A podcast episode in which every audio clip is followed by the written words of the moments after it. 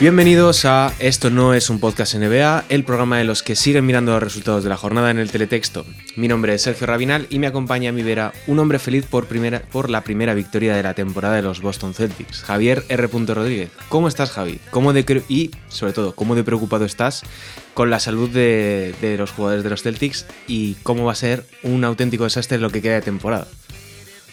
Hola, Sergio. Como dijo Sergio muy bien hoy en Twitter, Parece que Kristaps Porzingis ha caído de pies en Boston y creo que será la última vez que se escucha la palabra caer y pie en referencia a Kristaps Porzingis en Boston. Porque viendo la rotación, madre de Dios. Me ha llamado mucha atención, no sé si es porque quería ganar el primer partido Matsuda, pero jugar con 7-8 jugadores en un primer partido es demasiado quizá, ¿eh? No sé si es porque es el estilo Matsula, que el año pasado ya pecó durante, de eso durante toda la temporada regular. En plan, a lo mejor creo que fue la Amar, Amarrategui. Sí, sí, no. Yo digo, a lo mejor fue el año pasado, creo que fue la temporada que más minutos jugó desde hacía muchos años en, Atlanta. O porque como enfrente tenía a Tinti Bodo, dijo, pues ahí donde fue, haz lo que vieres. y dijo, aquí se juegan 8 veres. No, pero realmente no sé si es cosa de él porque tengo que le gusta o porque el banquillo estaba siendo calamitoso. Porque eso tienen que hacer una cosa que era meter tiros abiertos y los fallaron todos. A ver, también te digo que los titulares te juegan muy bien. Si Jalen Brown no te hace un partido tan absolutamente nefasto, quizá te puedes permitir el lujo de aguantar un poquito más con según qué jugadores, pero con 11 puntos del amigo JB, sí, es complicado. Nunca, mejor, nunca le vino mejor el apodo ese que ahora mismo, la verdad. sí, sí. En Nueva York. Joder, tuve una secuencia de pérdida, pérdida, falta de 4 que fue en plan, mira, es que devuelve 200 millones. Pero bien, contento. ¿Tú qué tal? ¿Cómo es este inicio de temporada? Pues yo te diría que me ha llamado la atención porque no ha pasado nada llamativo. Es decir, ha parecido como si hubiésemos terminado la temporada el mes de abril y ha empezado ayer como si fuese el día siguiente. Creo que no ha habido ningún cambio sustancial. Ya hemos gafado a dos equipos. Eh, los Pistons han ganado. Estamos grabando ahora mismo esto en jueves después de las dos primeras jornadas. Los Pistons han, ganado, han perdido, perdón, pero de uno jugando muy bien contra Miami. Y Charlotte Hornets ha ganado a Atlanta Hawks, otro de los equipos que hemos gafado. Así que. Hablamos bien de Atlanta y mal de Charlotte, tenía que pasar esto, es inevitable. y encima ha ganado también Dallas. Uf, vaya bienvenida a la NBA que le ha dado el amigo Tony Brothers a, a Wemby, ¿eh? Le ha, le ha, dicho. O sea, es que ha sido decías de la secuencia de, Jalen Brown, pero ha sido empezar el tercer cuarto y ha dicho eh, Tony Brothers. Muy bien, chatico. Ya has tenido tus primeros momentos en NBA, ya te han sacado en ESPN. Ahora te voy a descubrir quién soy yo. Dos faltas en ataque seguidas que podría no haberlas pitado. Sí, en te piensas que aquí la estrella eres tú, pero no, la estrella soy yo. Llevo 20 años siendo la estrella de este show. Bienvenida a la liga. Es como lo que contaba eh, Irving de Calderón cuando le dio la bienvenida a la NBA. Sí. Pues, pues igual, pero desde, por parte de Brothers. Bueno, hay muchos árbitros que son así, ¿eh? Yo creo que hay muchos árbitros que quieren marcar terreno y dicen, me da igual que eres la estrella, en esta pista mando yo. No, no, y de otro personaje igual no, pero fuera de los memes y todo lo que se le tenga a Tony Brothers, que yo encabece esa cruzada, les hay que tienen un espíritu de estrella yo estoy convencido y me tiene que demostrar el firmado ante notario que no era así, que estos tenían la motivación de vamos a pasar a la historia como los señores que le echaron por faltas el primer partido. Sí, yo de que le iban a arruinar el primer partido, pero porque este, tipo de, este tipo de cosas se hablan. Lo que pasa es que suena tan a conspiración debatir sobre ello, simplemente plantearlo que dices, es muy tribunero. Es muy tribunero. Sí, es lo que decía Oka, nunca atribuyas a. ¿Cómo es? Nunca atribuyas a la maldad lo que puedes, lo que puedes explicar de la estupidez. Y de eso van sobrados estos tres en concreto. Los otros dos no sé quién eran. O sea, estaba mirando el boxcore, pero no, no me he quedado con los nombres. No creo que era Maddox y otro no me he quedado con el nombre. Pero es que el, Tony Brothers dos faltas seguidas es que es marca de la casa, copyright de, de Tony Brothers. Mucho, Me gustaron mucho, sin embargo, dos cosas. Eh, dos reacciones a esto, que fue la de Popovich y la del propio Wemby. Porque Popovich se lo dijo en plan, te voy a tener ahí en pista para que aprendas. Hombre, esto te lo vas a encontrar todos los días. Y fue como una clase 101 de cómo manejar estas situaciones y me pareció bien la actitud de Popovic de, de Alaupas. Y luego eh, la reacción del propio jugador, que en el último cuarto, cuando ya estaba con cinco faltas, anotó cuatro puntos consecutivos, hizo nueve en el segundo cuarto, se sobrepuso la situación. Así que yo si fuera de los Spurs, tranquilísimo. Hmm. Es un profesional como la copa de un pino y... Uy, vaya pino. Y, vaya pino, efectivamente. Em, pero yo no creo que debe- deba tener muchos problemas. Otra cosa son cuestión de lesiones que hay mucha gente que parece que está deseando que se rompa solamente para tener razón. Como si por el simple hecho de ser alto tengas más opciones de, de lesionarte. Pero esto es como, como otras mil cosas. O sea, no tiene nada que ver. O sea, es una correlación muy básica. Ah, Sí. no, no, que, no, que no comparto en absoluto. Supongo que es en plan por el espíritu este, en plan de tantos que se han quedado por el camino, en plan en el caso de los primeros años de Cio, en el primer año de, de Envid por buscar un perfil así parecido. Creo que es más temor, ganas morbosas de, de la gente que, que asentarse sobre algo, porque si no me equivoco, que puedo equivocarme fe- perfectamente, porque ya sabes que no, no soy para nada señor del baloncesto de este lado del charco. Creo que no he oído nada en plan de rumores extraños de que sea propensa a las lesiones ni nada por el estilo. No, yo tampoco. Pero bueno, centrándonos un poco en lo que veníamos a hablar hoy, eh, después de haber hecho un episodio muy compacto, de una hora y veinte, eh, muy de actualidad porque era la previa de la temporada, en este hemos querido otra vez romper el tablero y darle la, darle la espalda perdón, a lo que la gente puede querer escuchar y buscar cosas que no le importan a nadie. Así que hoy nos volvemos a meter en una especie de fregado. En este cuarto episodio, eh, de esto no es un podcast de NBA, hablamos de la relación de la Liga con España, de la NBA con España. Su difícil relación como una especie de colonia y una comunidad tan grande como de nicho. Arrancamos. I mean, listen, we talking about practice, not a game, not a game, not a game. We talking about practice. Did you call bank? Have a timeout. Decide not to use it. Curry, way downtown. Bang! Bang! Oh, what a shot from Curry! That happens. Dragic misses the technical. Technical foul on Rasheed Wallace. He's gone. Chasing that farewell tour. They ever Is that a trick question? You tell me. They gave up Kwame Brown. Who First cares? rounders. Kwame Brown is gone. the organization and everyone else in Boston. You guys will have me back. I plan on re-signing here next year. Boom! Aunque la NBA echó a andar a comienzos de los años 50 bajo esas siglas, se convirtió en un fenómeno en la costa este de Norteamérica en la década siguiente. En España, sin embargo, hubo que esperar hasta enero de 1970 para que las primeras imágenes de la NBA llegasen a los televisores de todo el país. Fue un reportaje del nodo franquista, con una mezcla de imágenes de Bob Cousy y los Celtics de una década atrás, las que iniciaron un capítulo todavía por cerrar de España con la NBA. De ahí hasta la primera emisión regular de partidos en Radio Televisión Española en el 87-88, hasta culminar con la compra de los derechos de Canal Plus con su emisión de un partido cada madrugada y la posterior llegada del NBA League Pass. Cuesta entender cómo un país tan pequeño y sin tanta influencia de, de los Estados Unidos ha logrado acabar siendo, digamos, el estado número 51 al otro lado del Atlántico en todo lo que tiene que ver con el baloncesto. Así que en este episodio queríamos abordar a nuestra manera la relación que tiene la NBA con España y viceversa, desde su percepción interna a las pequeñas comunidades que hay y sobre todo, y es la parte que más nos interesa a nosotros de- del episodio, los diferentes proyectos eh, autogestionados o de gente común eh, que han surgido a lo largo de los años y que quizá en estos últimos 5 o 6 han empezado a desaparecer. Así que Javi, me gustaría abrir un poco este bloque eh, preguntándote por- porque esto yo me lo he preguntado muchas veces. em, ¿Por qué la NBA es tan seguida en España y cómo por momentos concretos es la segunda competición eh, deportiva que más seguimiento y atención mediática tiene?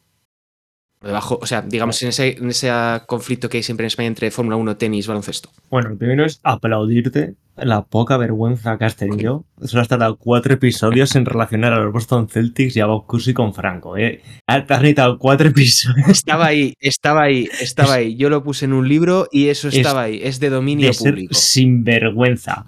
Pero De hecho, estaba escribiendo el guion, la única vez que he escrito algo de guion para aquí, y digo, voy a meter, el, voy a meter la palabra nodo. Añado el apelativo franquista y digo, evidentemente que hay que meterlo. Hay que ser justos con la verdad. y justo detrás Bob Cousy y Boston Celtics.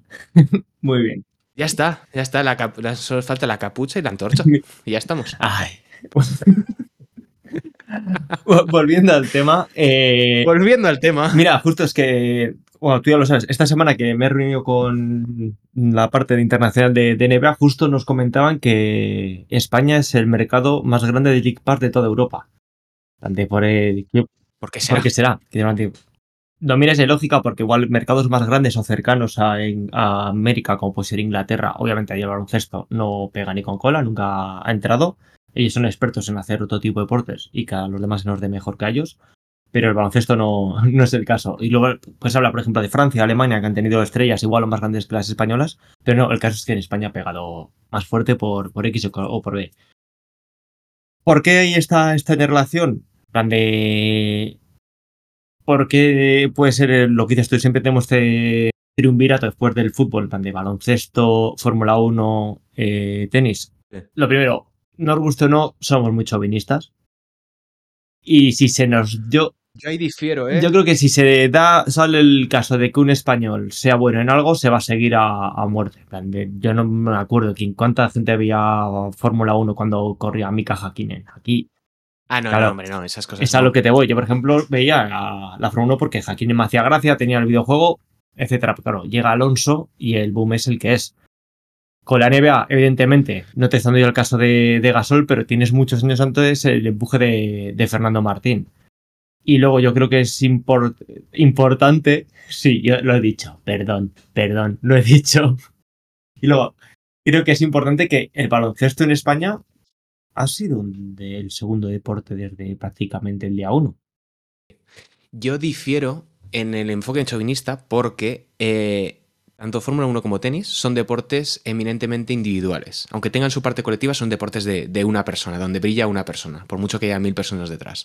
Y en el básquet no. Y aunque es innegable que Pau tuvo un impacto mayúsculo y la llegada de Fernando Martín en su momento pudo también tenerlo, yo creo que no tiene tanto que ver con, una, cuestión de, hay un español, vamos a seguirlo, porque españoles lleva viendo la NBA ininterrumpidamente desde el año 2001, pero momentos, digamos, de boom no ha habido más que 2006 posterior a, bueno, quiero decir, salvando el, el año de debut de Pau, eh, 2006 posterior al Mundial de Baloncesto que se gana, el primer ani- en cuanto llega Pau a los Lakers, gana el segundo anillo y ya a partir de ahí hay una especie de, desierto, de una resaca muy grande, pero hay un desierto. La cosa es que para llegar, cuando llega Pau a la, a la NBA en 2001, ya había una afición de, de gente que veía la NBA en España. Esa es la cosa. O sea, y por cuántos partidos jugaría Fernando Martín en la NBA? Creo que fueron 12, 13, 14. O sea, no, no fue un- una Bueno, temporada y, si, entera. ti- y si tirar un tiro libre al año consideras jugar un partido, que esa es otra, pero Claro. es a lo que te...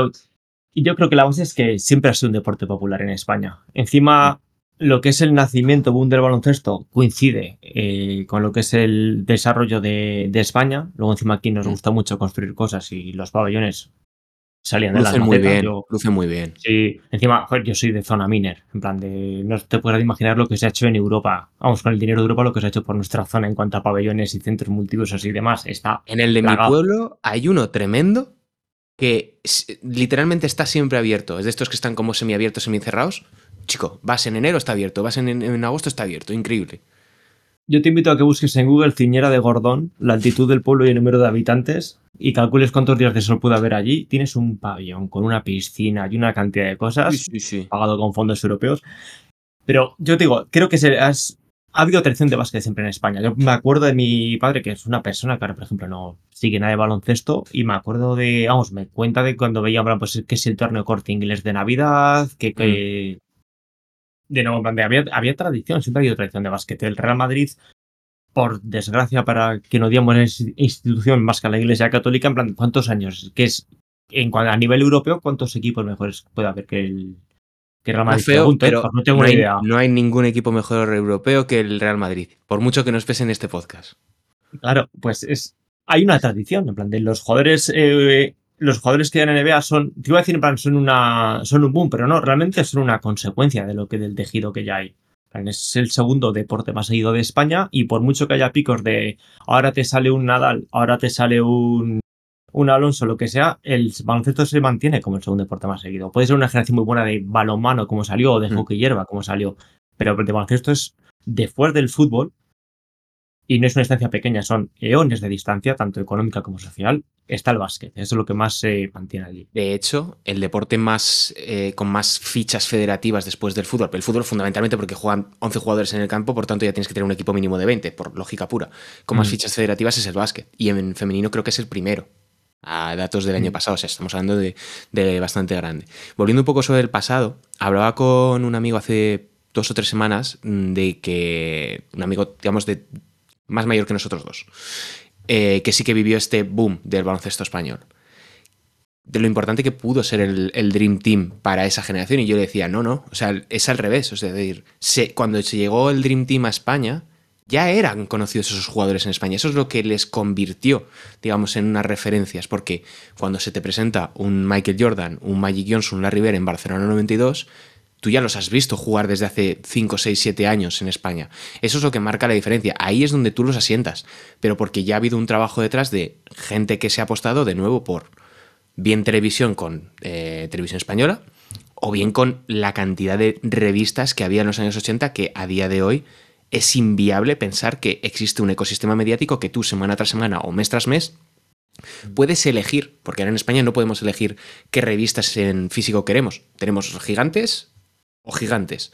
Qué fantástico, o sea, eh, ojalá duren mil años más gigantes, pero no puedes elegir, no tienes más alternativa como si puedes entrar en una web y digo, pues me voy a, en vez de leer el marca, me leo el as o me leo el, país.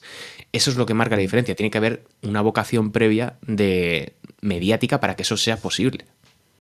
Sí, ya ti- tienes la, la medalla olímpica previa, la de, la de plata, si no me equivoco, pero ya tienes, de nuevo, por mucho que ya conozcas las estrellas, en plan de que ya, de nuevo, todo el trabajo de Trecet con cerca a las estrellas y demás exista y sea necesario, el hecho de tener los Juegos Olímpicos en el país, que ya ahí le doy un poco la, la mano a tu amigo, no es el hecho plan de que los tengas día a día, es que por mucho que eso, en cerca de estrellas tenías el partido que tenías cuando caía, pero aquí de repente tienes a los mejores y durante dos semanas, si no me equivoco, que es lo que dura el, Mm.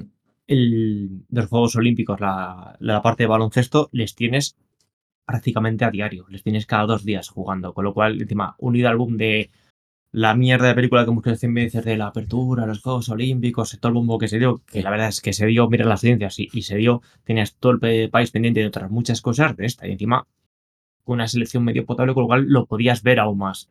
Así que sí creo que hay cierto impulso, pero de nuevo, no es una cosa de España. Mm. El Dream Team, aunque en España igual el impulso fue menor, fue un impulso mayor, vamos, fue un impulso igual de grande en todo el mundo. Sí, y mm, esto nos lleva, o sea, porque al, ver, al fin y al cabo, em, el llegar hasta aquí de, por parte de la NBA en España, de la comunidad que se ha creado, sin tener la televisión en abierto, porque la NBA en abierto volvió, creo que fue en 2005 con 4 y aguantó, si no me equivoco, hasta 2012, pero de manera como muy testimonial. Al principio era como un partido a la semana los viernes, luego lo redujeron, creo que solamente a los All Stars y por ahí. Mm, no, has, mm, no se ha mantenido esa dinámica de tienes la NBA accesible en televisión, que es lo que marca la diferencia a todos los niveles, porque es mucho más fácil de, que llegue a más hogares. Y digamos, casi desde los años 90, la NBA está restringida. Podrías conseguirla con links eh, cerrados y demás, pero sistemáticamente ha ido creciendo, ha ido haciéndose más grande la bola y la, y la liga ha hecho esfuerzos, no en España, en todo el mundo para seguir creciendo. Pero lo que comentabas antes es el mayor mercado de Europa a nivel de, NBA, de todo el continente y si nos vamos ya a países más grandes como de, de Asia o de esa zona, evidentemente contra esos no puedes competir por una cuestión de habitantes. Pero yo te diría, sin exagerar, que España es igual, es el quinto o el séptimo mercado más grande de todo el mundo en cuestiones de NBA, digamos, de conversión, de mm, atención, de seguimiento, etcétera. Lo que hablábamos el otro día. Solo tienes que meterte las cuentas oficiales de, de NBA en Twitter o en lo que sea para ver la, el contraste que hay. No sé si lo tienes Estados Unidos, obviamente. Los bueno, pero Estados Unidos no vale porque Sí, la- sí. es la cuenta global, claro. No, no, te pero tienes Estados Unidos gente porque es el país de, de origen, luego tienes los pegados por las razones que pueden ser México y Canadá. Pero México, ahí- no es más grande Mm. que España a nivel de mercado, ¿eh? te lo digo por conocimiento No, de no, no, causa. sí, sí, sí. No, pero te hablo en plan de, de supuestos países que pueden estar ahí, y- o que son más explicables, en plan de por qué Sí. puede pegar. En plan, Canadá no deja tener un partido, no deja tener un, e- un equipo ahí. México, cuando se hacen los Global Games, raro es que no tenga su partidillo. Y luego España, de nuevo, es básicamente por tradición. Y luego comentabas lo de que ha estado restringida. Ha estado restringida, pero yo, por ejemplo, que me, como chaval de los 90 que soy, te pica el interés y te iba como, te iba como cayendo a pildoritas. Y esa es la parte positiva, en porque te entraba Mm. mucho por el ojo. Porque me acuerdo de llegar a casa, ponías eh, lo que ahora es 4, pulsar la tecla 4 del Sí. mando, y estabas todo el día con el plus, que estaba en, en diferido, menos el cachito al mediodía que tenías más deporte en abierto, que si no me equivoco era media hora. Claro, en esa media hora te Muy metían soy muy joven para eso, tío. Claro, pues te metían un resumen de cinco minutos de lo, que- lo que te había pasado la noche anterior a la NBA y flipabas. Encima, en mi caso, en principios de los 2000 era toda la época esta de Saki Kobe, que era una barbaridad. Y claro, tú de repente llegabas a casa del colegio a comerte el bollicao y a las 2 de la tarde y estar viendo a Saki Kobe. Y luego, y digo, era algo restringido, pero era, sin volver a hacer apología de las drogas otra vez, era como esa primera muestra gratuita. Te lo ponían ahí en los hocicos. Decías, claro, a cualquiera que tuviese un poquitillo de, de interés o demás, pues ya darías el paro siguiente, que es que ya cuando llegamos que es internet. Claro, y aquí me lleva al siguiente bloque que, que queríamos hablar. ¿Cuál es el siguiente paso de la NBA? Porque claro, en España estamos hablando de que constantemente todos los chavales o toda la gente joven, eh, que todavía tiene carne joven, eh, tú ya no, No es mi caso. no es tu caso, eh, están pendientes de la NBA. O saben que ocurre la NBA, saben que existe la NBA. No es como la Fórmula 1 que va y viene dependiendo de lo que haga Fernando Alonso o del tenista de turno, como es el caso ahora de, Alcaraz. Saben más o menos cuándo va la NBA, qué ocurre, quién es LeBron James, etc. A diferencia, por ejemplo, de la NFL, que es mucho más grande eh, dentro de Estados Unidos. Pero sin embargo, lo único que pasa, ese embudo que existe en los medios de comunicación, eh, sobre todo en la televisión y en la radio, son los casos de mm, eh, violencia que pueda haber, peleas o cosas extra eh, de la cancha, como puede ser Miles Bridges, em, que ha ganado X la NBA, que X, que, un jugador español le han, hecho, le han hecho algo muy feo en la NBA, vete tú a saber, le han puesto un tapón o yo qué sé. Y o si una barbaridad de mate, algún highlight Sí. impresionante. un highlight impresionante que Sí. hemos visto 10 millones de veces, pero para el editor de ese momento de la tele es una auténtica barbaridad. Claro, eh, a nivel mediático hay como una especie de muro que no se consigue pasar. Y aquí ya no sé si es una cuestión de vocación, es decir, mm, no interesa porque se dice que no interesa o porque realmente se ha educado al público de tal manera que el modelo jugones, jugones el chiringuito, ya me entiendes, es lo único que funciona dentro de la televisión espectáculo a día de hoy y no existe margen para que haya otra alternativa. No me estoy refiriendo a que de repente ahora Gol TV te haga un programa de básquet o que Sí. Teledeporte te metan en estudio estadio algo, sino que un, un Deportes 4, un Deportes de la Sexta, etcétera, hablen de la NBA sin tener que referirse a la espectacularidad. Como que todavía. Yo tengo la sensación siempre de que la NBA todavía en España no ha pasado esa barrera de lo espectacular, lo, el- lo circense. Y a mí personalmente me revienta porque luego te llega gente que dices, joder, macho, te has comido esta narrativa o, te han hecho creer esto cuando la realidad es que no lo es. Si tú simplemente pones a, a todo el mundo highlights de Neymar en el Flamingo o de Messi regateando jugadores, dices, madre mía, el fútbol es un espectáculo de la leche, cuando la realidad es bien distinta.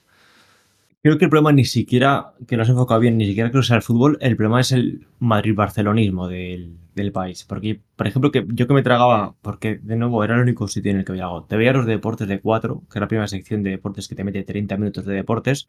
Y, no es también hay que reconocerlo. Fue un Sí, fenómeno no es en que- su momento los Manolos. Digo, que fuesen 30 minutos de deporte, no es que fuesen 25 de fútbol, es que eran 20 de Madrid y Barça. Eran 20 de Madrid y Barça y luego el resto de la liga se repasaba con tres highlights con lo que el- en esa jornada y luego ya te ponían deportes. Que tenías suerte, esa noche había jugado por Gasol y veías lo que había hecho Gasol contra el de enfrente.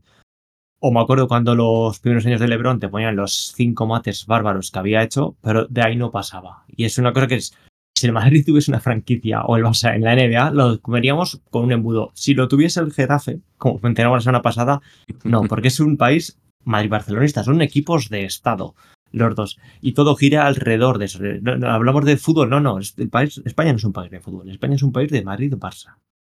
Y cualquier Es cosa extrapolable no además entre- a la, a la ACB. Ha hecho la ACB Claro. una cantidad de cosas para intentar crecer el producto, pero es imposible salir de, de ese duopolio, incluso un ¿Por monopolio. qué, se, ¿Por qué se habla tanto de Doncic? En plan, Ya Es muy está, sencillo. ya está, es porque es del No, Madrid.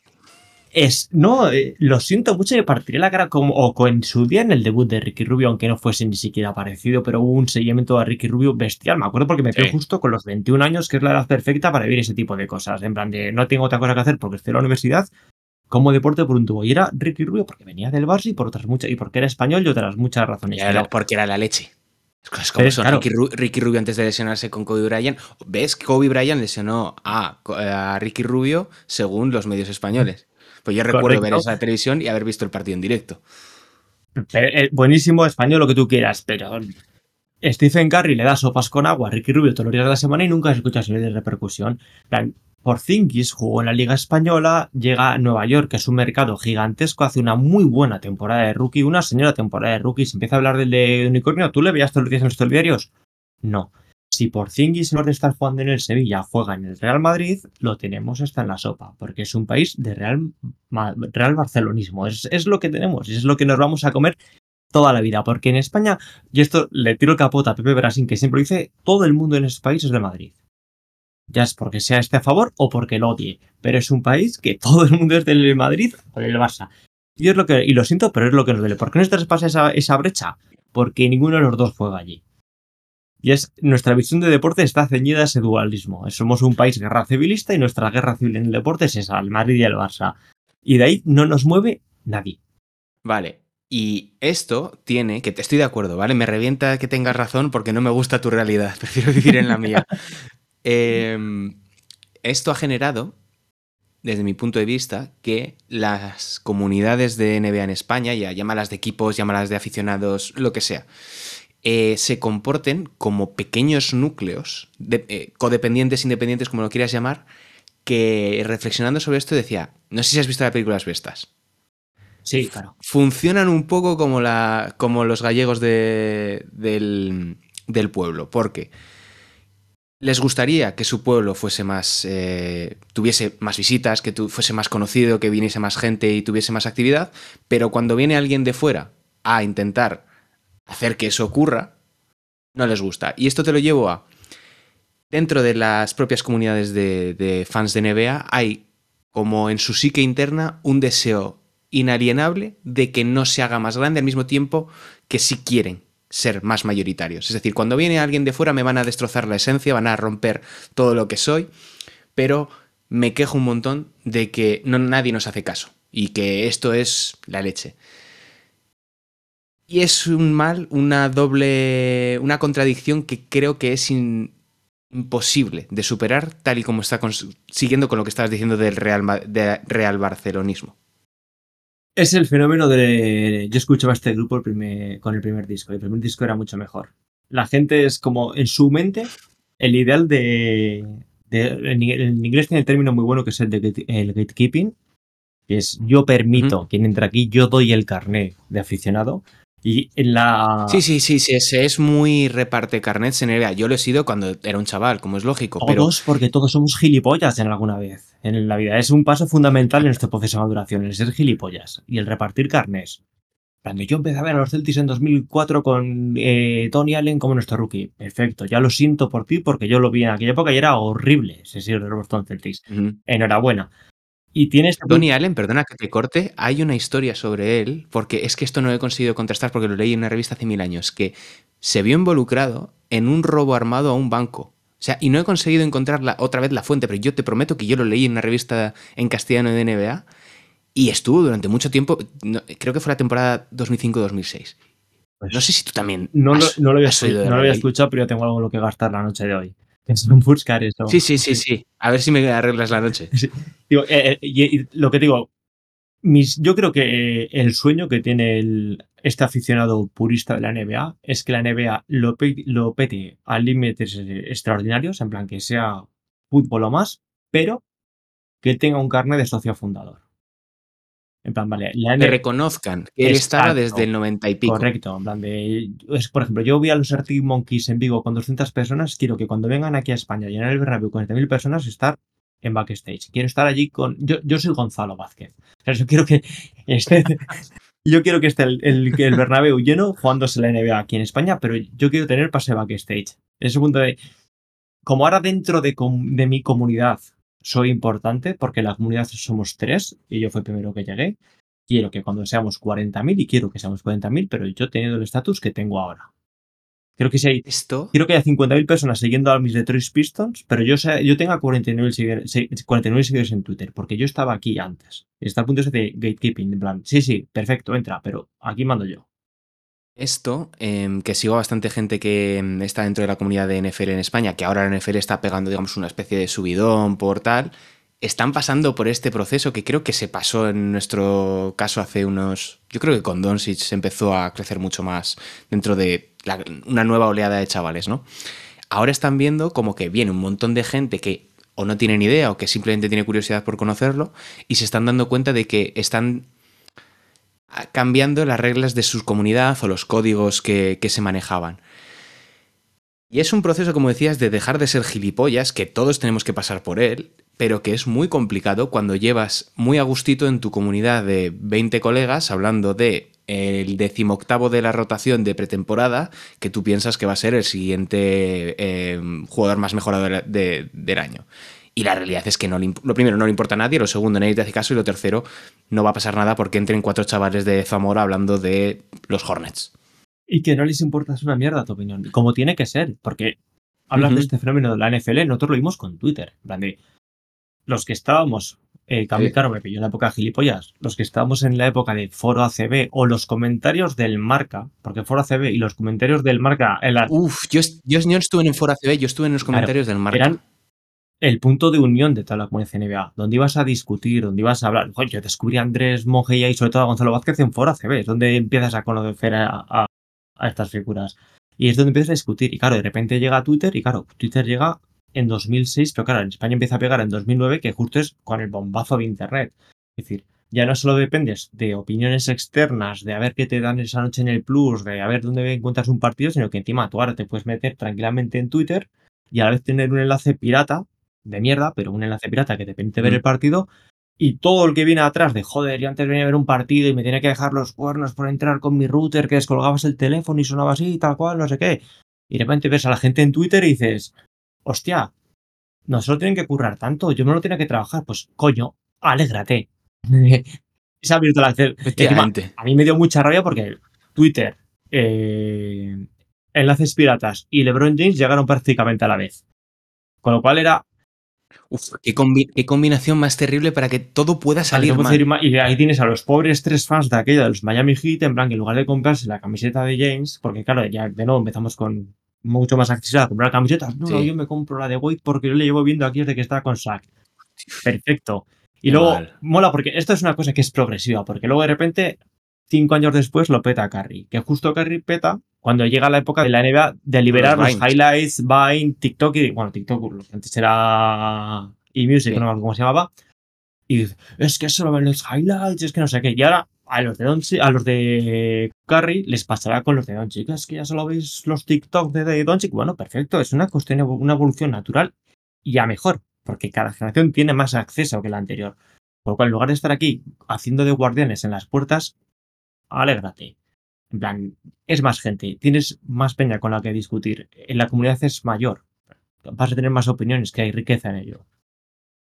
Me parece, ahora que dices lo de enriquecer las, las comunidades, no sé si es porque yo ya me estoy haciendo viejo y ya estoy más cerca de los 30 que de los 20. eh, y miro, digamos, con cierta perspectiva a todos los chavales que vienen detrás, ¿vale? Pero sí que es cierto que, digamos, en el periodo entre 2010 y vamos a poner 2017, hubo un boom muy grande de las, las webs, los blogs, eh, los twitters que en realidad eran blogs. y de proyectos que aglutinaban como a un montón de gente que podían ser, pues, desde gente random que simplemente le gustaba escribir de baloncesto y de su equipo, a, eh, a otros que tenían el, el deseo de acabar convirtiéndose en periodistas o dedicándose a esto. Y ahora, eh, yo que sí que me paso tiempo mirando los medios, a ver si hay chavales, a ver si hay algún proyecto joven o de chicos como pudo ser nuestro caso, em, me cuesta encontrarlos. Es decir, no digo que no haya, pero sí que es cierto que ahora el impulso natural que nosotros teníamos cuando pillábamos un ordenador y queríamos hablar de NBA, digo incluso antes de Twitter, y de ir un poco más allá de Twitter, no era levantar el teléfono o coger la cámara de, de fotos y, y grabarte un vídeo hablando de tal, sino pillabas el teclado y decías, toco, toco, toco, toco, toco, toco, toco, esta es mi opinión sobre lo que sea. Y en ese sentido yo creo que los Blogspot, los WordPress y ya no recuerdo qué más cosas había, eh, los Wix, creo que era una web que se llama Wix para hacer Wix, para hacer webs Hor- horrible, sí. horrible, em, fueron, y esto sí que lo voy a defender, fueron fundamentales para mantener la comunidad NBA en España en el periodo en el que no había ningún jugador que estuviese tuviese el tirón para marcar una nueva época, porque Pau Gasol y Marc Gasol iban en decadencia, Ricky nunca llegó a despuntar como estrella NBA, los Hernán Gómez no pasaron de- del banquillo y los que vinieron después pues tampoco. Ah, digamos que eso yo creo que es- ha sido el pegamento que ha mantenido unido en muchas ocasiones a, a la comunidad NBA. Y así nos ha dado, pues, un montón de proyectos, por mencionar algo, más allá del despacho que no le interesa a nadie. Eh, Para Hampton, no te jode. para- claro, claro, claro, claro. Para Dios lo no tenga en su importa a nadie, gloria. Dios lo tenga en su gloria. Eh, pues los, eh, los IA con The Win, bueno, los IA y otros tantos. Eh, ¿Quiénes estaban más? NBA Eh, Maniacs que sigue. Claro, Ivan Manex que pasaban de ser blog a ser web seria. Mm. Y había un montón. O sea, yo la sensación Somos que un- Basket, Solo Basket, Claro. era Babel, ¿cómo se llama? había un montón Sports, de, había un de- trillón de, de ellas. web- de webs, incluso algunas que eran que nacían y morían a los tres meses. Pero decías, había algo que soportaba la comunidad o que podía aumentar los márgenes de la comunidad. A día de hoy no, porque ya, digamos, esa vocación ha cambiado mucho y ahora simplemente se, se canaliza todo a través o bien de YouTube o bien de TikTok. Por favor, insulta o di, di la barbaridad que tienes en la punta de la lengua. No, no, te iba a decir en plan, eh, estás justo en el punto de hacerte mayor pero sin todavía serlo. En plan, Claro. existe otros nexos comunes. El problema es que ni tú ni sobre todo yo estamos en ellos. Porque, ¿qué te impulsa o qué, me- o qué nos impulsó a nosotros a ponernos a escribir? Porque es lo que has mamado. También, la generación anterior lo que quería era escribir en el marca o escribir en el as, porque era su nicho de, vamos, su medio de comunicación con eso, con ese deporte que amaba, ya fuese el fútbol el- o el baloncesto o el que fuese, en este caso la NBA. El nuestro, que nos hemos criado mamando, escribiendo en foro ACB o escribiendo en foros de marca y sobre todo, como no teníamos acceso a esos links piratas, porque todavía no existía la pirata, porque no había conexiones de internet que lo soportasen, ¿cómo te informas de la NBA? Mamando artículos de ESPN, de blogs americanos, de Granland, lo su gloria también cuando, cuando salió. Es decir, cuando tú ya te encuentras con tiempo libre, es decir, ya, ya tienes tus 18 o tus 17, tus años, los que sean, y ya O te picas ¿qué es lo que clase, como en mi caso. Exacto. ¿Qué es lo que quieres hacer? Lo que has mamado toda tu puta vida, que es escribir. Y encima, pillamos la época muy buena que sale WordPress, porque antes de WordPress. Es que esa época es muy buena. La, la época de eclosión de los, de los blogs, y yo insisto, es fundamental para que ahora mismo pues haya un montón de gente, no solamente en NBA, que escribe del copón. Me da gusto verles. Porque es de donde. Porque es lo que amaste. Y luego WordPress es una herramienta de la hostia, porque antes de eso hacer las páginas web era un dolor. Tenías que subir el texto, cuadrar. e- Era un, un dolor. Y WordPress, con todos sus fallos, que tiene un trillón de ellos, es lo más fácil del mundo. Un subnormal. Bueno, aquí tienes dos. Con tiempo libre Expertos. podías hacer una. Claro, podías hacer una página. Una página web. Y es donde se inicia todo. Y es. Y surge toda esta, que es nuestra generación, pues quieres hacer lo que has mamado. Lo que has mamado es leerte a Bill Simmons, en mi caso, en la página 2 de la ESPN, en el caso de otro, pues igual eh, leas a Hollinger en su, en su sitio, o leías a Zatlov, o seguías el blog de tu equipo, que habías encontrado un día que buscaste Memphis Grizzlies en Google y te salió pues un blog de un puto random que andaba por allí dando vueltas. Y claro, cuando tú tienes la, es decir, porque todos lo- tenemos este impulso que es nuestra opinión de hombres blancos heteros, que es quiero dar mi opinión. Y la das como sabías, que era en un, en un blog. Ahora los chavales que ya su desarrollo ha sido pues mamando vídeos de, de Jordi en YouTube o básicamente o siendo en Instagram en las historias de no sé quién, cuando él quiere dar su opinión o cuando él quiere hacer su cosa, lo que hace es lo que ha mamado. ¿Qué ha mamado ahora? YouTube, prácticamente. Claro, yo Es por ahí iba. O sea, yo por ahí iba de ese cambio generacional de pasar. Pero esto, o sea, voy por el cambio generacional no solamente por el hecho de pasar de una web o pasar de un blog a un canal de YouTube o una cuenta de TikTok, sino que esos proyectos eran colectivos. Es decir, tú formabas grupo con alguien. Ahora aunque la tecnología permite que, tú te pongas, a- como nosotros estamos ahora mismo grabando y, y podríamos ahora mismo esto subirlo luego a YouTube, pero hay como una vocación de que tú quieres ser influencer, o sea, hacer la movida por tu cuenta, cuando la realidad es que es mucho más sencillo y es mucho más satisfactorio hacer un proyecto colectivo de NBA, pongamos, disfrutar el deporte de mi manera en grupo, que no individualmente, porque además no tiene ningún pozo, o sea, no es, es muy difícil. Yo- nosotros conocemos las redes, es muy difícil mantenerte ahí, o que sirva de algo más allá de conseguir interacciones. Yo es que soy muy continuista, en plan de, yo creo que montas las webs, en plan, tu, tu manera de consumir la NBA es colectiva, ya sea en los foros, estás en comunidad, en los comentarios estás en comunidad, incluso cuando lees ESPN o lees lo que sea, es un conjunto de personas, con lo cual cuando quieres mandar tu proyecto dices, voy a juntarme con cuatro o cinco, porque igual, yo por ejemplo, cuando me acuerdo, cuando empecé a montar el despacho o cuando empecé a juntar la gente para el despacho, tenía esa meter, bueno, yo por ejemplo de baloncesto no tengo ni puta idea, pero me gusta dar mi opinión de, de mierda, necesito a alguien que sepa más de básquet. Y encuentro a Andrés por ahí, por, por Mm. Twitter. Y al final, porque piensas como que van cojando. Pero claro, si la siguiente generación se ha, casa- se ha mamado o ha criado en YouTube, que es unipersonal, es mi canal de Mm. YouTube, cuando la siguiente herramienta que tiene sus hermanos, que es TikTok, también es unipersonal, va a potenciar por ahí. Es el cual, siguiente nivel de la unipersonalidad, o sea, porque pasas de un vídeo de 20 minutos a uno de 30 segundos. Claro. Y hacen mal- virguerías, porque yo, por Sí, ejemplo, no, no, no, no. muy pu- yo soy muy purista, yo sé apreciar, bueno, para mi opinión personal, yo sé cuando una persona me gusta cómo escribe o sé cuando una persona no me gusta cómo escribe o sé cuando o soy Sí. capaz de descif- de descifrar alguna pirulilla que está haciendo, que me digo, qué cabrón, o sea, la que me ha liado aquí. Pero no tengo ni puñetera idea de analizar un análisis de vídeo. No sé si un vídeo está bien o mal montado. Tengo lo justo para pasar el día. Pero ves vídeos, man, y, pues, tengo amigos cercanos que sí que entienden de esto de, de montaje de vídeos y me dicen, hostia, ¿te has visto qué virguería lo que está haciendo que este chaval? Digo, ni puñetera idea. ¿No has visto el vídeo famoso de del chico este que sale así bailando con que como que se le aparece Jesús con el que está cortando leña en la puerta Sí, de casa? sí, ¿Has visto? sí. Claro. Yo ese vídeo y dije, jaja, qué guay. Y de repente me pasó un amigo un análisis de 25 minutos de por qué el montaje es perfecto, de transiciones, tal cual. No lo sé apreciar. Con lo cual, ahora hay una generación de chavales que están haciendo eso, pero en vídeos en TikTok. Y dices, ojo, es que este chaval lo edita súper bien. ¿no? Y yo tengo un amigo que dice, no tengo ni idea de NBA, no me interesa NBA, pero hostia, es que este chaval hace unos montajes. Digo, pues lo que tú me digas, no lo sé apreciar. Estoy desfasado para eso.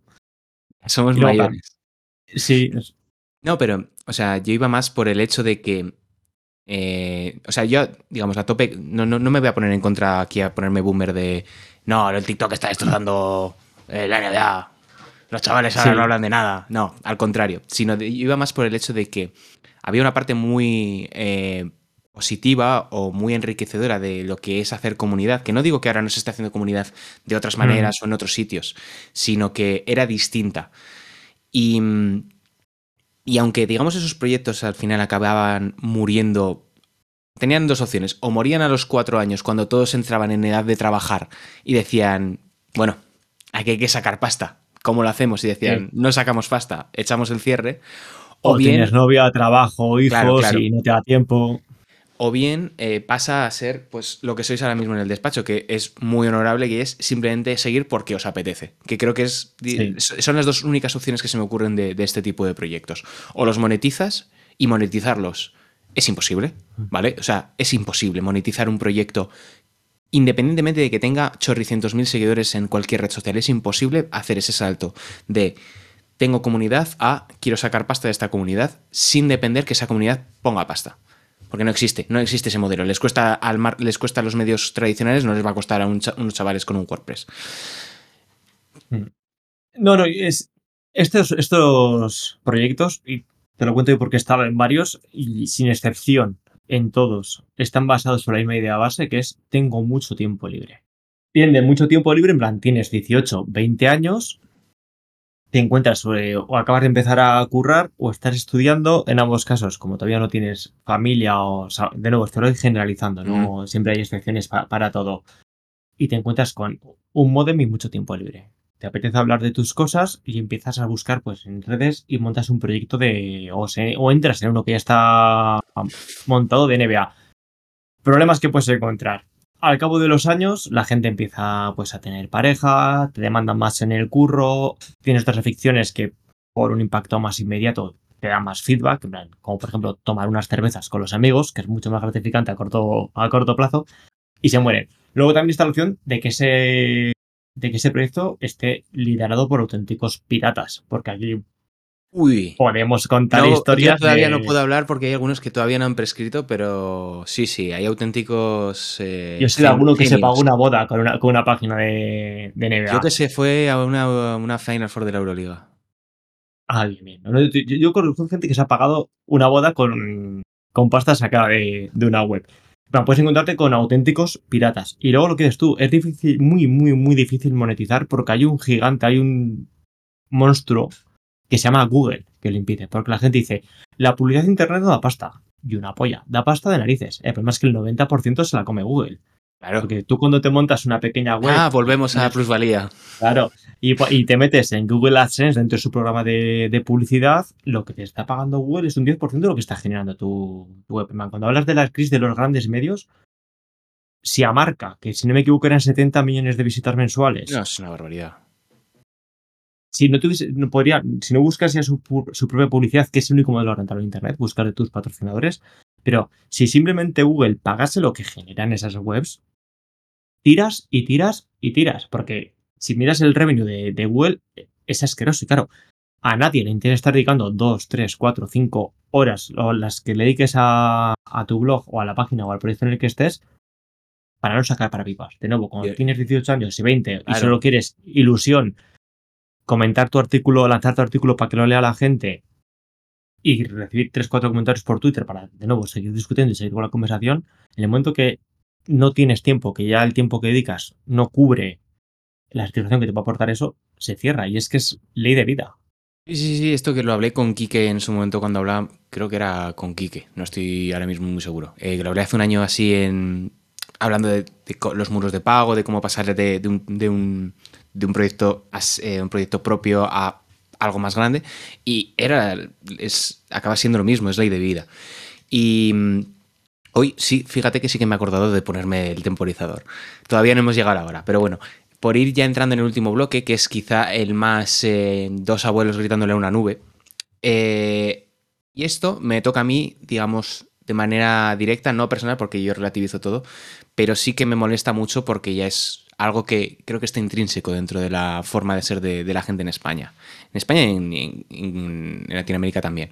Y es por qué demonios se sobrevalora tanto a los medios anglosajones en cuestiones de NBA y se demoniza tanto a los medios en castellano. Es decir, vamos a poner un ejemplo rápido. Un análisis en The Athletic de por qué Luka Doncic es tan bueno en el bloque directo, por ejemplo, y uno en, eh, en el AS de eso mismo, pero escrito por un señor que se llama José Luis Pérez. En uno van a decir que hablan de él, evidentemente, volvemos a lo mismo, Real Madridismo, porque es del Madrid, y en otro van a decir, madre mía, qué barbaridad, porque a mí una de las cosas que más me reventó es que una vez que escribí un artículo de los Rockets, 2020 o así, un artículo que estaba bien, escri- estaba bien escrito, digamos, objetivamente, ¿vale? No tenía nada eh, que echarle en cara. Y un señor muy amable en Twitter me puso, este artículo está también que tendría que estar publicado en The Athletic. Y yo dije, no señor, en The Athletic les gustaría que estuviese publicado. Pero es algo muy constante de que prefieren leer mucha gente o, o les dan más autoridad a algo que está escrito en, en inglés, a pesar de que esté objetivamente peor escrito en esa lengua de lo que estaría en castellano por un autor, eh, autor, autora en, en- en la lengua de Cervantes.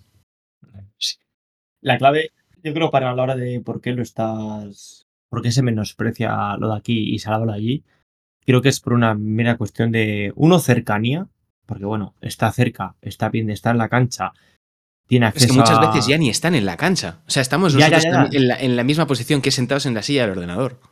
Pero está en Estados Unidos y tú estás en Móstoles. Y, y es el punto. Y yo soy primero que lo hago. Yo, por ejemplo, cuando se gana el Mundial Messi me pongo a leer un americano a hablar de, de fútbol, aunque luego lo que diga puede estar de acuerdo, lo primero que hago es poner la cara de a ver qué vas a decir. A ver, ¿Qué, qué- me vas a contar tú a mí de, De fútbol? Messi. Claro, eh, eh, es- está el punto ese de decir, plan, bueno, está cerca de armar. Luego también tienes el punto de lo has leído toda la vida. Llevas viéndole a este señor toda la vida. Porque eso pasó mucho, eh, que es una figura que tengo muy fenestrada, pasó mucho con Hollinger. En plan, claro, como todo el mundo iba leyendo toda la vida a Hollinger, cuando en sus inicios, o con Lowe, que yo soy el máximo defensor del bajón de ese señor. Hubo Ese, ese señor era- lleva, era lleva top tier. Siete años sin escribir un buen artículo. Era top tier de lo que hacía, de lo que se hacía en internet. Se pega la bajada y el señor que está acostumbrado todas las mañanas a, uh, articulito de chat low, va a ser reticente a admitir jamás de que ha bajado la calidad o que hay referentes mucho mayores que él, ya sea a este lado o a otro lado del charco. A mí, algún día tendré que leer un artículo en inglés que está a la altura de lo que puede escribir, por ejemplo, Gonzalo. Bueno, bueno, Vale. yo todavía lo estoy esperando. Sí, Quiero decir, o sea, yo he encontrado tienes- gente que se parece, pero todavía no he encontrado a nadie que se le acerque o que le pueda superar. Y decimos Ya- Gonzalo, ya- como podemos decir cualquier otro, perdona que te corte, podemos decir Andrés o otros tantos. 860, sí, sí. Y de nuevo, y aquí, barriendo para mi casa, de toda la peña que hablando de los Celtics, habrá uno o dos que se le aprecie tanto como puede apreciar a Andrés. En plan, de lo que me va a decir a ver del juego, porque cuando está el año pasado haciéndose pajas a dos manos con el baloncesto de Mazula, ya estaban diciendo, aquí falta un plan B. Aquí están faltando cosas. Y no se le decir a nadie más. O a un poco a Caralis, en plan, que dices, bueno, pues vale. Otro que viene en la cultura de los blogs de. Ujú. de, de Sí, bueno, pero-. Mm. Este tema que lo habíamos propuesto fundamentalmente por eh, lo endiosado que se tiene a un señor que empieza por K y acaba por O'Connor, que en los Hmm. últimos años eh, yo ya no recuerdo escribir un, eh, no le recuerdo leer un buen artículo suyo. Es decir, sí con acceso, esa es la diferencia. Tú puedes tener acceso y escribir auténticas basuras, como puede ser el caso de, de, de Charania en muchas ocasiones, que es terrorífico. Y otros tantos en, en tanto en ESPN como en The, The Ringer o en, o en The Athletic. Que se le sigue, sigue confundiéndose acceso con calidad. ¿Vale? Y eso es lo que a mí me, re- me revienta, porque la mayor parte de las veces tú cuando tienes acceso a, a jugadores NBA, porque lo veo en compañeros que, que- trabajan en medios que sí que tienen acceso, o bien con ACB o bien con cosas que ocurren de NBA, que tra- trasladan o hacen una buena transferencia de he tenido acceso a una buena pieza. En Estados Unidos muchas veces no es. O sea, tú te lees al beat writer de turno de tu equipo que más te gusta o de la ciudad que más sigues y literalmente es entradilla, declaraciones, declaraciones, vuelven a jugar el miércoles a las 7 de la tarde. Mm. Y se les... Pero son voces autorizadas simplemente por hacer algo que literalmente puede hacer cualquiera porque las declaraciones son públicas, están colgadas en sitios. es cultura del clic y cultura del acceso. De nuevo, yo ahí no culpo a nadie porque es el primero que. No, no, no, no, no, no, no estamos culpando. Sí, sí, Trato, trato de analizar, ¿vale? No estoy metiendo sí, no, no. No, digo que no, no quito culpa porque si yo tengo que sacar 700 palabras a- sobre los Celtics mañana o sobre los Memphis Ujú. Grizzlies y estoy aquí en España, me tengo que demandarlos eso en plan de, bueno, a ver de qué hablo. Porque yo no puedo entrevistar a Morán después del partido, no puedo de hablar, no puedo estar preguntando al entrenador X o B o C o la duda que yo pueda tener en ese momento. Me tengo que ganar los esos y generalmente cuanto más tiempo dedicas a una cosa, los resultados suelen ser mejores. Porque hay un pozo detrás. Ahí ya ahí tienes una base y un trabajo gris que no se conoce mucho. Que ya nos lo dijo el gran director de opinión del mundo, que para hacer una pieza necesitas toda la vida. Tienes ahí una crónica. mucho. una crónica. Tienes, hay un peso detrás. Si yo puedo sacarte esa pieza en media hora con tres o cuatro declaraciones, declaraciones el impacto de en clics va a ser mayor, mi medio va a estar más contento con mi trabajo y encima me tengo que ganar menos los esos, vamos, te voy a sacar ahí copia paste, copia paste, copia paste y, y para adelante.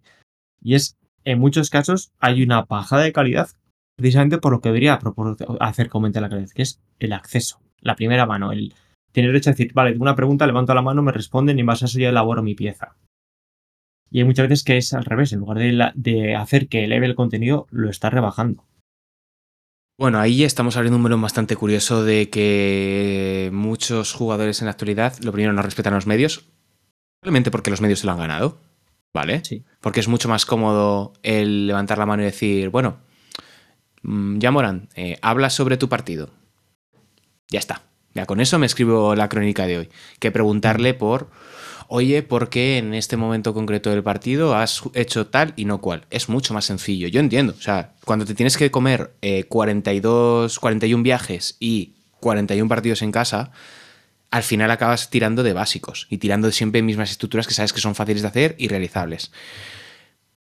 Pero es que formar parte de los medios de comunicación supone una responsabilidad de tener que ofrecer siempre algo nuevo y es una, es una putada, ¿vale? Tener que estar rebanándote los sesos sistemáticamente para encontrar algo diferente. Y decías lo del acceso a la información, pero es que la NBA también está cerrando el acceso a la información. El acceso, perdón, el acceso a los jugadores. Bueno, la información ya hace tiempo que no está. Creo que era, no sé hace cuándo lo leí, si era una opinión o un artículo, que mm, a día de hoy ya, digamos, todo lo que se filtra de NBA, salvo dos o tres cosas que pueda eh, publicar Buster Holmes en ESPN, ya no hay escándalos. ¿Vale? Ya no hay escándalos en la prensa. O sea, los escándalos que hay ya son literalmente porque son de dominio público porque hay una demanda judicial. Pero ya no hay alguien que de repente te levante un escándalo o te levante una investigación eh, detrás, porque ya todo al final acaba girando de dónde va a jugar este jugador, por qué equipo va a fichar, por qué está desencantado o lo que sea. Y, aunque no es el tema de hoy que estamos hablando de NBA en España, ha tenido bastante que ver la dinámica de, de Walk Shams. De nuevo, es que hay, vivimos en sociedad capitalista y es lo que más dinero da. En plan, el valor informativo, lo que hacen Samsung y Wog, tiene cero valor. En plan, si no te vas a enterar por Samsung y por Wog ahora, en plan, te les puedes bloquear en Twitter o puedes no seguirles, como es mi caso, y te vas a enterar tres minutos después. Te están dando un Mm. valor de tres minutos y un artículo que no pone nada más que lo que te ha puesto en el tweet. Una versión extendida para llegar a 300 palabras para el tan maldito SEO del que ya hablamos y a correr. No te pone ningún valor informativo, sin embargo, es lo que más clics y por lo tanto, más revenue te, viene detrás. Con lo cual, ¿dónde está su valor? En ningún lado, pero es lo que se consume, es lo que se necesita, es de lo que vas a vivir. Y luego hablamos de, escándalos también, de nuevo, el dinero. Cada jugador es una empresa. Y ya los equipos, ni hablemos, tienen todos unos personales de relaciones públicas detrás inmensos. Cuando salta el escándalo de, de Udoka, que sale todo mediante una filtración, ¿de dónde va a salir eso más que de un equipo de relaciones públicas del propio Udoka para controlar la historia?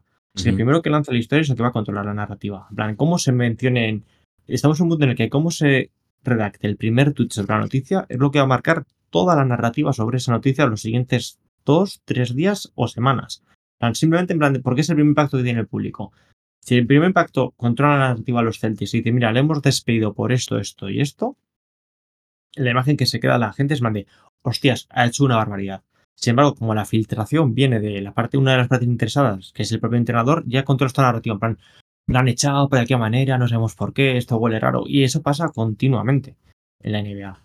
Y encima, de nuevo, las personalidades de Wog y Sams, aparte de que en mi opinión no, no aportan nada de valor al consumidor, son herramientas muy peligrosas a la hora de controlar narrativas futuras. No, no, no, las ha destrozado por completo. Dependen completamente de lo que puedan decir o desdecir ellos o de lo que puedan manejar entre, entre bastidores. Y eso es un problema que lo ponía en un artículo hace unos cuantos días, eh, no recuerdo el medio, era un artículo largo, de, largo como un día sin pan. Es prácticamente lo que venía a decir es, esta gente planea por encima de lo que es la NBA. A todos los niveles, organizativo, comunicativo y, y directivo. Es que salta un escándalo como el del Watergate y la presentación que se le hace al público es la que ya ha hecho el, un equipo de periodistas detrás. Han recaudado la información, la han analizado y te están presentando la información ya con una perspectiva y una narrativa detrás. Mm. Si, por ejemplo, cualquiera de los escándalos que hemos visto en la NBA no se conocen por la filtración que hace el jugador, por la denuncia que puede hacer el equipo o por el comunicado que hace la propia NBA, sino que, por ejemplo, nos enteramos del caso de Miles Bridge por el testimonio crudo y duro que ha hecho un periodista, que es el que se ha enterado de eso, ha trabajado la información, ha hablado con la policía, ha hablado con quien sea, y te lo presenta ya toda la historia brutal y honesta, tú te quedas igual 30 veces más patidifuso e incluso las consecuencias que puede tener el jugador van a ser mucho más Directamente el pum. Esta es la información. Que es, sí, el- es la síntesis. Si la salta por esto, te mete 5 supuestamente y ala, a correr. En plan, ya te quedas tú diciendo, bueno, pues a ver qué pasa. Si me hago, si lo que te pone, si tu primer impacto es un artículo de 1200 palabras con todos los detalles del caso, las perspectivas, opiniones, el impacto es mucho mayor. Y pues son herramientas muy peligrosas y de nuevo, son las más demandadas y las más consumidas. ¿Cuál poco podemos hacer en este caso? Nos hemos ido un poquito por los cerros de Úbeda Sí. una vez más, un poco bastante hoy, porque vamos a hablar de, de en España. Hemos empezado analizando el origen y hemos acabado hablando de comunidades y del consumo de, de ciertos medios de comunicación respecto a los que se escriben en castellano, que nunca me voy a cansar de decir que se escribe mejor en castellano sobre NBA de lo que se escribirá jamás en, en inglés y se le trata muchísimo mejor a la NBA en España, la mayor parte de medios escritos, de lo que se le tratará jamás en, en NBA. Y Simplemente se habla muchísimo más de baloncesto en español de lo que se habla de baloncesto en inglés, pero eso sí que la diferencia es abismal. simplemente un, una- un contraste Eh, si tú te metes en la página de ESPN, que todavía tienen web, a mirar los artículos que tienen publicados, la mayor parte de las notas que tienen son, eh, iba a decir otra palabra, refri- refritos de AP, de Associated Press. O sea, es decir, ni siquiera se preocupan por construir su propia línea editorial. No te iba a decir, incluso medios que tenías de referencia. Tenías Granland, enterrado bajo dos metros de tierra hace años. El sucesor espiritual y de firmas, que es The Ringer. Una compañía, una compañía de podcasting y, y vídeos cutres. Plan, ESPN, que tenía cuatro o cinco firmas muy potentes. De nuevo. Ya, Yahoo, nada. New York Report, Times ha nada. quemado toda la sección de deportes para comprar a The Athletic, que empezó muy bien durante un mes Y y hemos acabado en lo que hemos acabado. Es decir, está muriendo el escritor de Estados Unidos y lo comparas con todo este auge, que estamos hablando de, bueno, auge o mantenimiento de lo que hay en, sobre todo en español y las distintas voces y opiniones que hay, y lo siento, pero se les da mil patadas en español al inglés. Y con esto nos quedamos para este cierre de episodio de Esto no es un podcast NBA, el cuarto ya. El siguiente es el que más ganas tenemos de hacerlo porque Javi nos va a hablar de cosas de las que por fin maneja, que ya se está hasta preparando el episodio. Por fin vamos a hablar de, de electrodos y, de cablecitos. Así que aquí nos despedimos Sergio Rabina y Javier Rodríguez. En Esto no es un podcast NBA. Muchas gracias por estar ahí. Hasta la próxima. Un saludo.